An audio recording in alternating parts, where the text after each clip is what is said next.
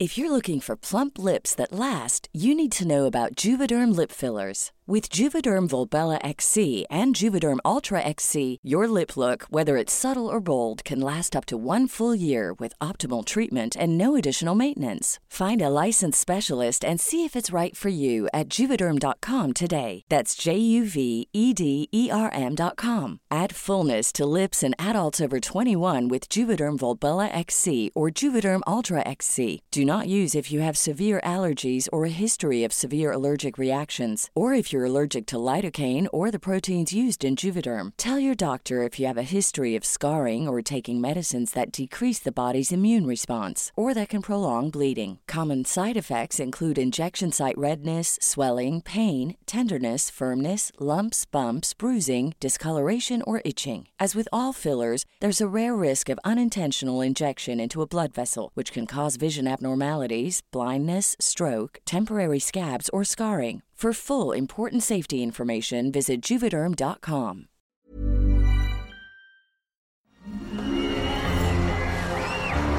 Arcadia Media. Elige tu lugar en este carrusel.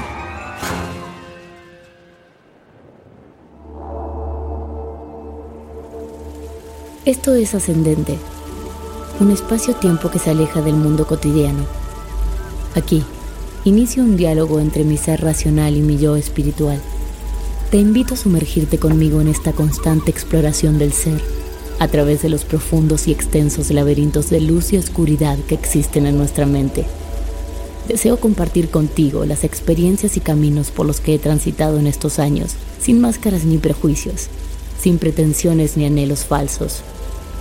Comparto contigo este ser que soy, completa y vacía a la vez, siempre en busca de ese rincón de paz que reside dentro de mí misma y que vive dentro de ti.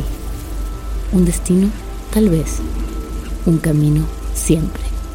Somos uno. Escucha, porque esta parte de ti ha decidido comenzar a hablar. Soy Carolina Rizzo, y si esto resuena contigo, te doy la bienvenida a bordo de este barco que navega como un globo azul en medio del océano universal.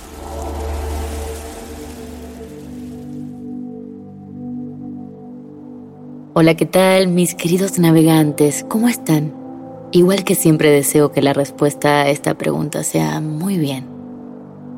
Hoy quisiera hablarles de algo que me ocurrió recientemente. De hecho, ahí está, continúa. Y quisiera tener una respuesta a las preguntas que se agolpan en mi mente. Pero este no es el caso. Ustedes saben que este podcast comenzó como una exteriorización de las diferentes experiencias que he ido teniendo a lo largo de la vida y que continuaré experimentando. A veces analizamos a personas que creo que tienen valiosos mensajes y otras veces, como hoy, solo es una o varias de esas interrogantes que aparecen en mi cabeza. Como por ejemplo, ¿será que estoy incapacitada para amar a alguien?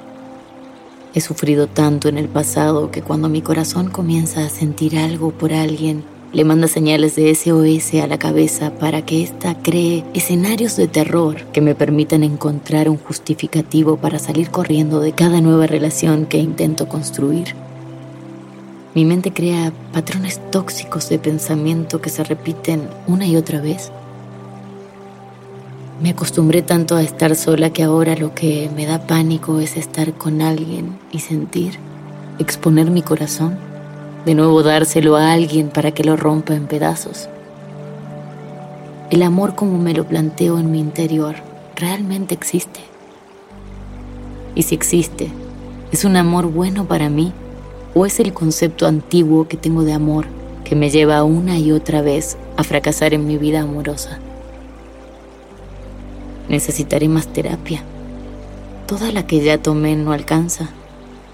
El aprendizaje no finaliza nunca. ¿Alguna vez vamos a conseguir estabilidad emocional? Lo que está hablando hoy de mí no es mi yo racional, es mi yo emocional. Y creo que es bueno darle la posibilidad de expresarse alguna vez, porque todos pasamos por crisis fuertes sentimentales que nos sumergen en zonas de inmensa oscuridad. Lo bueno es que pase lo que pase, Ya aprendimos que podemos salir de ahí una y otra vez. Vamos con la historia que me hace desencadenar todos estos interrogantes. Hace poco conocí a alguien, otro hombre más, un nuevo rostro asignado al género masculino que me envía el universo. Él es un buen hombre, con una carrera prometedora, lleno de sueños y proyectos altruistas. Lo definiría como un espíritu guerrero por naturaleza nos conocimos e hicimos match enseguida. Pasamos muchas horas juntos platicando sobre diferentes temas de la vida, temas profundos, más allá de las cosas normales que uno platica cuando apenas conoce a alguien. Al día siguiente me invitó a comer con sus amigos y así se las ingenió para que de siete días que tiene la semana nos viéramos seis. Yo debo confesar que lo disfruté mucho. Quizás me sentí un poco atosigada pero estuvo bien. Luego salí una semana de viaje. Al regresar, él me notó un poco distante y quiso hablar del tema. También tengo que decirles que tiene una capacidad única para meterse en mi mente y saber exactamente cuáles son las cosas que me preocupan y cómo me siento emocionalmente. Entonces me dijo, ¿puedo decirte qué te pasa? Y yo dije, va. Y me dice, Estás pensando que te caigo bien, pero mm, no sé. No sé si soy exactamente el hombre que tú quieres. Que estuvo padre conocerme, pero quizás sería un buen momento para retirarse antes de involucrar algún sentimiento. Y todas esas cosas eran las que pasaban por mi cabeza. Comencé a buscarle a ver dónde escondía su bola mágica.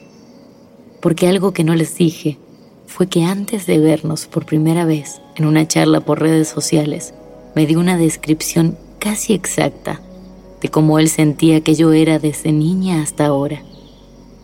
Eso me llamó poderosamente la atención, además de otras cosas, ¿verdad? La historia continúa bien, pero me vuelvo a ir de viaje unos días y al regresar se plantea una nueva plática donde él vuelve a sentir que me desconecto. Y yo se lo adjudico a que es mi manera de reaccionar cuando tengo que pasar días fuera alejada de lo cotidiano. Diferentes sucesos hacen que mis reacciones lo lleven a cuestionarse y cuestionarme si realmente está ocurriendo algo malo entre nosotros o es mi mente que está buscando constantemente una excusa para poder salir corriendo de ahí. Luego sufrir unos días, victimizarme y más tarde autoconvencerme de que tenía razón, que por A, B o C esa relación no iba a funcionar. Que mejor ahora que después, cuando ya estaba más comprometida emocionalmente, que solo fueron unos días de tristeza, pero ya, ahora estoy mejor, que lo bueno es que ya pasó, que estoy mejor sola. Todos esos pensamientos pasaron por mi cabeza, así tal cual, como él los describía. Cuando me los hizo ver, me reí para no llorar porque descubrí que este es el tipo de pensamiento que he tenido los últimos cuatro años de mi vida, con cada hombre que fue llegando. Cada vez que un hombre aparecía en mi vida, mi mente se encargaba de desmantelarlo y romperlo en pedazos. Me hablaba constantemente y en 15 días ya había encontrado los motivos suficientes para dejar al de turno. Claro que muchos eran fáciles de partir en pedazos, Tenían rasgos en su personalidad tan complicados que era muy simple encontrar excusas para dejarlos o para cuestionarlos, presionarlos y empujarlos rápidamente a que me dejen, lo cual me venía genial para victimizarme. Llorar, decir que nadie me quiere y que nadie me valora, seguir llorando y platicando sobre lo triste de mi vida amorosa, recuperarme de a poco y volver a empoderarme y sentir que sola estoy mejor que así es como debo de estar. Llegué a volverme una maestra en este tema. Al principio la recuperación tardaba meses. Al final, ya con tres días de lágrimas y catarsis, era suficiente para estar repuesta y llegar una y otra vez al mismo punto. Sola estás mejor. Comencé a pensar que quizás ese era mi destino en esta vida que venía a estar sola a nivel pareja. En algún momento hasta comencé a ver las parejas como algo más destructivo que constructivo. No encontraba nada bueno en las relaciones que veía a mi alrededor hasta que este verano vi a dos parejas de amigos que llevan más de 20 años juntos y vi como los esposos de mis amigas las miraban con tanto amor y tanto orgullo que quise darle una nueva oportunidad al amor en mi vida. Pero heme aquí, de nuevo en este punto en el que estoy escribiendo este podcast. Mi mente el día de hoy ha pasado por tantos pensamientos locos. Mi cuerpo ha experimentado tantas emociones que creo que estoy al borde de la locura, o al menos lo estaba hace un rato. Hasta que ahora escribiendo voy entendiendo que quizás todo esto forme parte de un proceso creativo que estuve pidiendo al universo y que él me concedió, pero con toda la montaña rusa emocional que esto conlleva. Retomando la historia de este chavo, el día de hoy comienza amaneciendo en su casa y haciéndole un planteo de por qué no es tan cariñoso como al principio. Que no llevamos ni un mes y que ahora que le estoy abriendo mi corazón, él ya no es tan amoroso y no me abraza y no me besa tanto, y no me dice lo bonita que me veo. A lo que él responde, bueno, Caro, no todos los días son iguales, a veces al de enfrente le pasan cosas, en este caso puntual ni siquiera es que a mí me pase algo, sino que tú te has estado sintiendo mal de salud y no quiero invadir tu espacio. Me parece una respuesta inteligente. Siempre se lo digo, me gustas porque eres alguien inteligente a nivel emocional. Y ese es el pie del que yo cogeo muchas veces. Porque a pesar de que soy muy mental y pienso demasiado, mi vida está dirigida de primer impulso por las emociones. Y no sé ustedes, pero yo soy demasiado emocional. Y eso, como cualquier cosa en exceso, es más negativo que positivo. Pasa la charla Después de mi pequeño melodrama de mujer en sus días hormonales, desayunamos y lo acompañé a una urgencia en su trabajo. Suerte que insistió en que lo acompañara porque nos tardamos cuatro horas. Y obviamente hubiera terminado furiosa pensando cualquier cosa, cuando en realidad el pobre hombre estaba tapado en trámites burocráticos para poder ver a su paciente. Igualmente en esas cuatro horas pasé por mil y un pensamientos diferentes del amor al odio, del entendimiento a la victimización, y así sucesivamente hasta que decidí meditar. Me senté en lo que esperaba e hice 20 minutos de una meditación para alinear los chakras, y funcionó, por unas horas al menos. Salimos de su trabajo y no encontrábamos nada para comer. Todo estaba cerrado, pero yo estaba como sedita por mi meditación. Al fin vemos un lugar abierto y pedimos comida para llevar. Nos agarró una tormenta camino a su casa, pero ahí andábamos felices, bajo la lluvia. Comimos, platicamos, y luego surge un tema de conversación, la reencarnación. Él expone una postura muy política y de conflicto respecto a este tema, como si fuera más una guerra que un simple intercambio de ideas.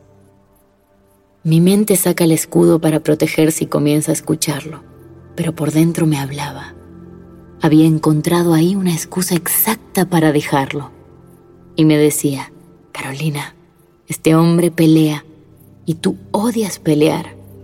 Él ama discutir y tú abandonas relaciones de diferentes tipos con tal de vivir en paz. No es para ti. Asunto resuelto. Ya tenía mi as en la manga para decir hasta aquí, pero de pronto algo más comienza a impactar en mi lóbulo frontal y me dice, no te lo tomes personal, él no está peleando contigo. Él pelea, libra cientos de batallas.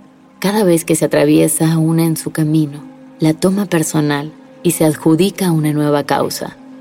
Expone el punto, habla con él y aclara las cosas. Y tal cual le dije, yo entiendo tus batallas y las respeto, pero yo odio las discusiones y las guerras.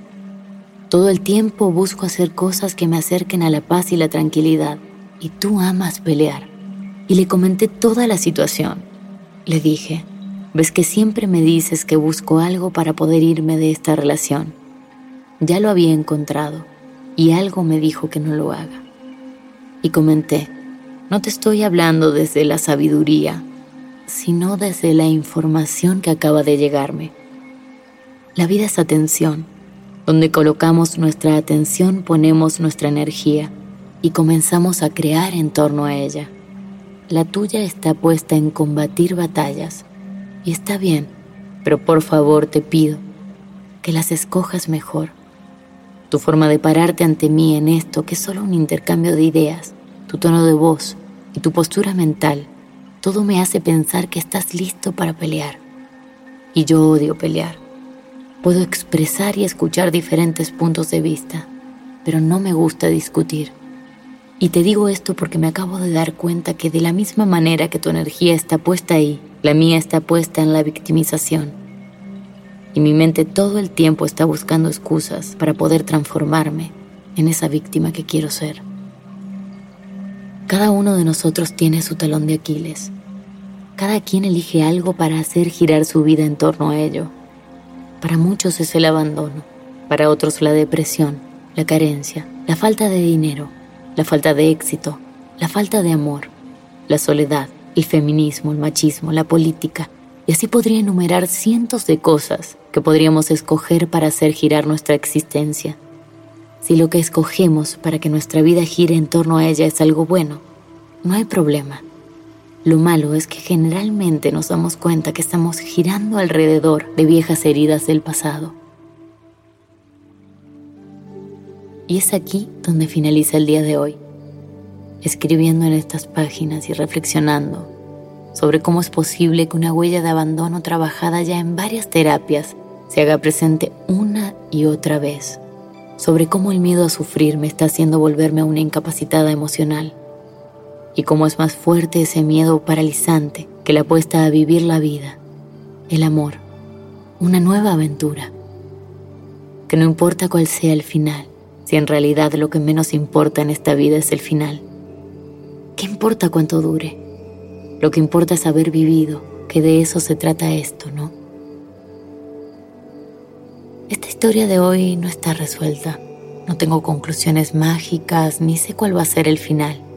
A lo que sí he llegado es a que es muy importante tener a alguien al lado que a pesar de que nuestra mente esté llena de locuras, nos escuche y nos comprenda de alguna manera que tenemos que decir lo que sentimos siempre con respeto y con el afán de construir y no de destruir. Que el tono de voz que elegimos para dar un mensaje es tan importante como nuestra postura física y mental y sobre todo las palabras que escogemos para dar ese mensaje. Todo esto junto puede ser la diferencia que haga que nuestro punto de vista llegue a buen fin cuando el otro lo escuche o que se transforme en la Tercera Guerra Mundial. También me di cuenta lo importante que es meditar para volver a nuestro centro. Lo absolutamente terapéutico que es agarrar una hoja de papel y hacer catarsis en ella. A medida que van pasando las hojas, te vas dando cuenta cómo tu mente se tranquiliza. Lo esencial que es tener un otro enfrente que nos vuelva vulnerable y nos haga de espejo para darnos cuenta de cuánto camino aún nos queda por recorrer.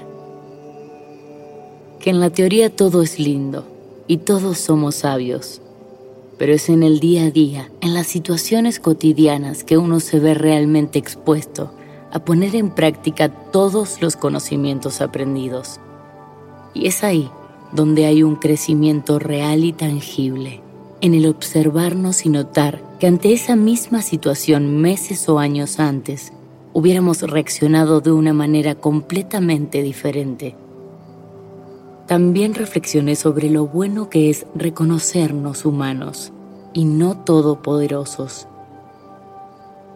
Creo que esos son mis aprendizajes del día de la fecha. Como dicen en las películas, esta historia continuará. Los quiero. Nos vemos pronto. Libera tu conciencia y permite que el espíritu ascienda. Ascendente con Carolina Rizzo. Una producción de Arcadia Media. Arcadia Media.